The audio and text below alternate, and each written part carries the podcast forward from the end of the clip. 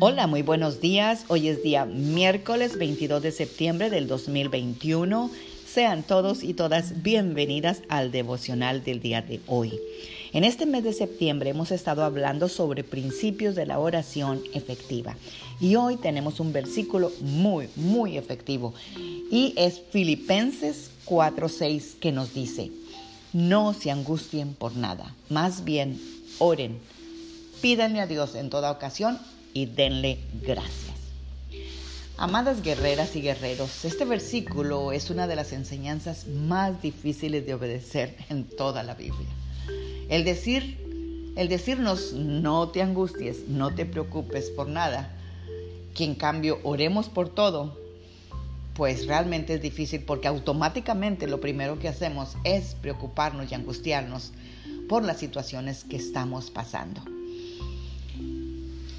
sobre todo cuando no sabemos cómo se va a resolver el problema o la situación que estemos atravesando.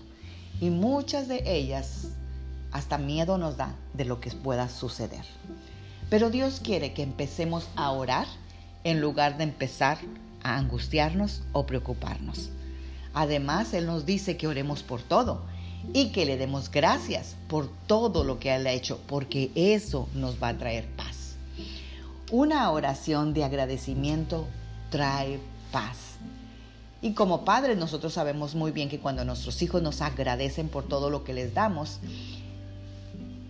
a con gusto le damos porque constantemente nos están pidiendo. Pues Dios lo ve de la misma manera. Él quiere que le pidamos lo que necesitamos y querramos, pero que lo hagamos con un corazón agradecido y específico por lo cual estamos agradecidos. A veces decimos, Señor, gracias por todo. No, Dios quiere que seas específico. En lugar de un simple gracias por todo, di Señor, gracias porque hoy me diste un buen día, gracias Señor porque me diste una buena solución de este trabajo, gracias Señor porque resolviste la relación entre mi familia, cosas específicas. Agradecer a Dios por adelantado es un gran paso de fe. Cuando tenemos la fe de agradecer a Dios por adelantado, los milagros ocurren. Entre más agradecidos seamos con Dios, Él trabaja más a favor de nuestras vidas, ya que Dios habita en la alabanza de su pueblo y agradecerle a Dios es alabanza. Yo te quiero dar una descripción de lo que es la alabanza porque a veces pensamos que la alabanza son solamente los cánticos, ¿verdad? Este, más este, alegres que cantamos el domingo. Y claro, esas alabanzas son exaltar el nombre de Jehová. Pero también la alabanza es un acto de gratitud por todo lo que Dios hace y ha hecho en nuestra vida como los milagros que ha hecho, sus proezas, las respuestas contestadas, los beneficios que nos da cada día, hechos maravillosos que vemos cada día en la vida nuestra y en la vida de la gente que conocemos. Así que con esta perspectiva de que Él es digno de esa alabanza, yo te quiero mostrar y orar contigo el Salmo 34. Y tú verás que cuando tú lo repites una y otra vez, el Señor te llenará de fe y va a ser muy fácil pedir lo que tú necesitas. Amén. Oremos. Padre, en el nombre de Jesús te damos gracias, Señor, y te damos alabanza este día.